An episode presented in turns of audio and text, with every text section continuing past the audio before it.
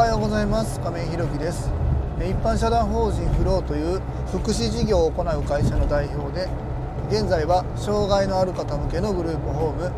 ブルーの三日面の運営をしております。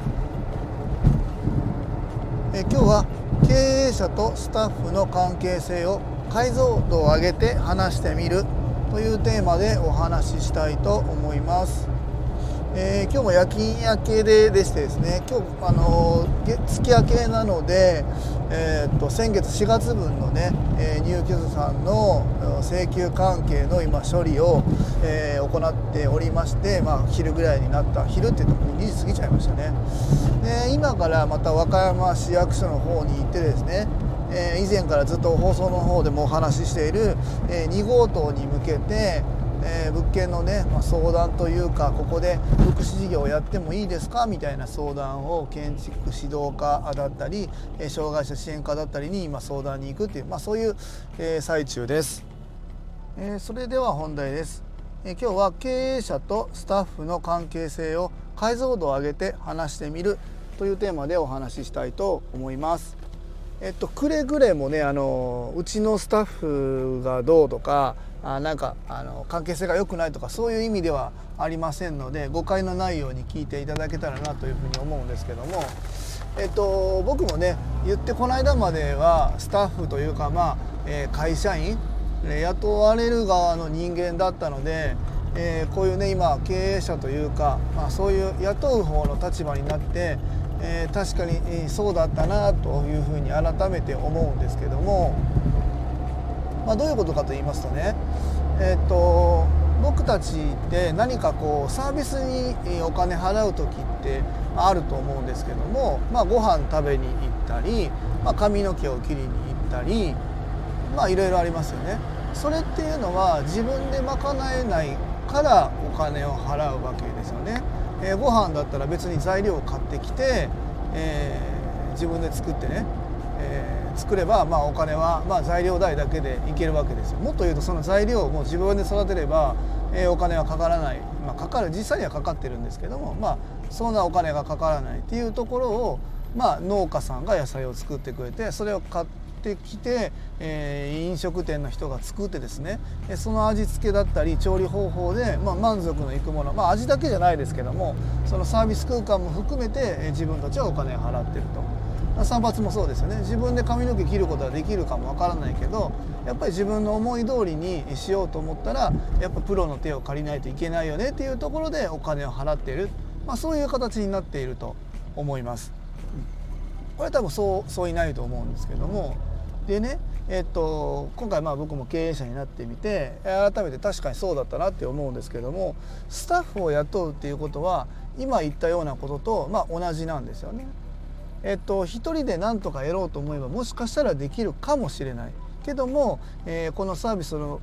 僕たちであった福祉事業ですけどもこの福祉事業を始めるには、えー、この資格の人が必要だから雇うとか、えー、一人だったら夜勤が回らないから、えー、他のスタッフを雇ってうちの夜勤に入ってもらう、まあ、そういう形になっていると思います。ここも皆さん多分そういないと思うんですけどもえーと、ではですね、えーとまあ、例えばさっきの散髪髪の毛切りに行く美容院だとする。で、えー、A の美容院に行ってて、えー、ここで、えー、なんだろうなお金を払って満足いってたんだけど、まあ、何かあってちょっと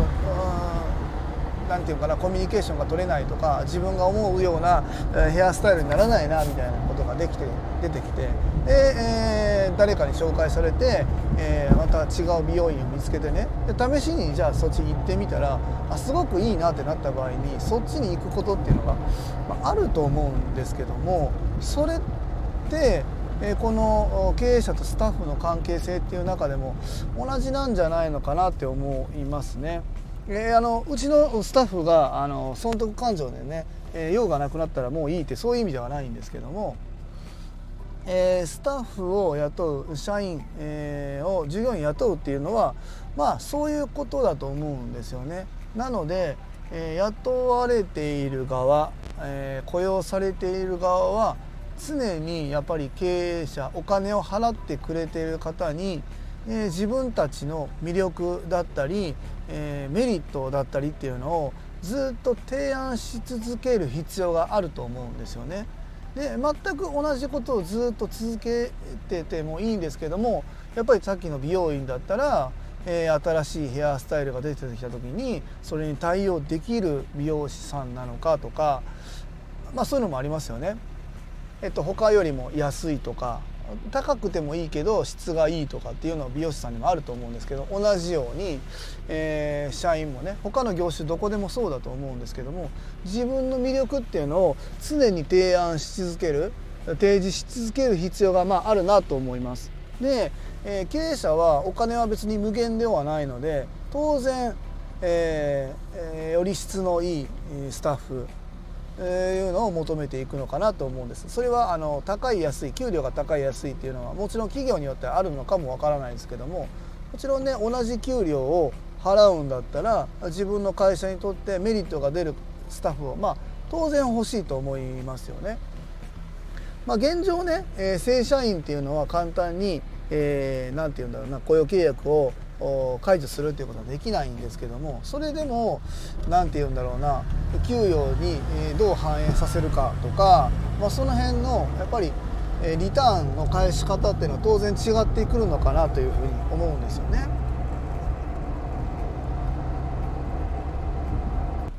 まあ、うちのサビ館の安田は本当にこの大変な時期からねうちの一般社団法人フローに参加してくれてですね今もなおこう大変な創業期のところに一緒にこう駆け抜けてくれてるので本当にありがたいなと思うしここに関しては本当にしっかりね、え恩返ししたいなというふうに思うんですけどもじゃあ他の皆さんね会社の方ってどうなんだろう、まあ、僕もいろんな会社で働いてきましたけどうんどうなんだろうな？大した成果も上げずに会社の文句ばっかり言ってね、えー、給料もちょっと上げてくんねえかなみたいなこと言ってる人いると思うんですけど、まあ、そんなこと言ってるやつはまあまず上がんないですよね。給料上がる人はそんなこと言わないんでね。なので、えー、自分の会社の何て言うのかなその施しというかそこの恩恵ばっかり受けようとするんじゃなくってまずはね自分の魅力メリット自分ができるあと会社が期待する以上のメリットというかその辺を提示していくっていうのが大事で僕たちが店を選んで、こっちがいいこっちがダメとかこっちの方が得とかこっちの方が魅力的とか選ぶのと同じように経営者も同じように見ているんではないのかなとはあうっすら思います。あの全員の経営者がそうではないと思いますが僕は少なからず、えー、やっぱりそういうふうに感じてしまうのかなと思います。今のスタッフにどうとかじゃなくて他の会社の人の話を聞いてるとうんどうなんだろうなそうもしかしたらそういうふうに見られてるんじゃないのかなと思いますのでまあ、あの今聞いてくださってる方がね、えー、そういう方なのかどうか僕分かりませんけどももしちょっと心当たりがあるのかなっていう方は、うん、どうなんだろうちょっと考えてもいいのかなというふうに思います。まあ、とはいえねあの経営者の方もスタッフの文句ばっかり言ってる人もいるんで僕もあれあれこそもう聞くに耐えないんですけどもうそそれだったらもうなんかスタッフの方とちゃんと話した方がいいと思うし特に経営者なんだからね、えー、もうそこまでできないんだったらもうもう経営者辞めたらとか思っちゃいますね。だから本当に関係性をうまくこうそういうお互いですよね。会社もスタッフの方にメリットを提示しないといけないし、えー、スタッフも経営者に対してメリットっていうのを提示していくし続けるっていうことはすごく大切じゃないかなというふうに思います。え、今日は経営者とスタッフの関係性を解像度を上げて話してみるというテーマでお話しさせていただきました、え、一般社団法人フローでは障害のある方向けのグループホームブルーの三日面を和歌山市の三日面というところで、えー、今年の3月から入居開始いたしました、えそちらの詳細などは公式 LINE やノートでもご案内しておりますので是非概要欄のリンクからご覧いただきますようよろしくお願いいたします。もうすぐね、えーと、市役所に着きますのでちょっと中で聞いていきたいなと思います、えー、最後までお聴きくださりありがとうございます。次回の放送もよろしくお願いいたします。今日も素敵な一日をお過ごしください。一般社団法人フローの亀井弘樹でした。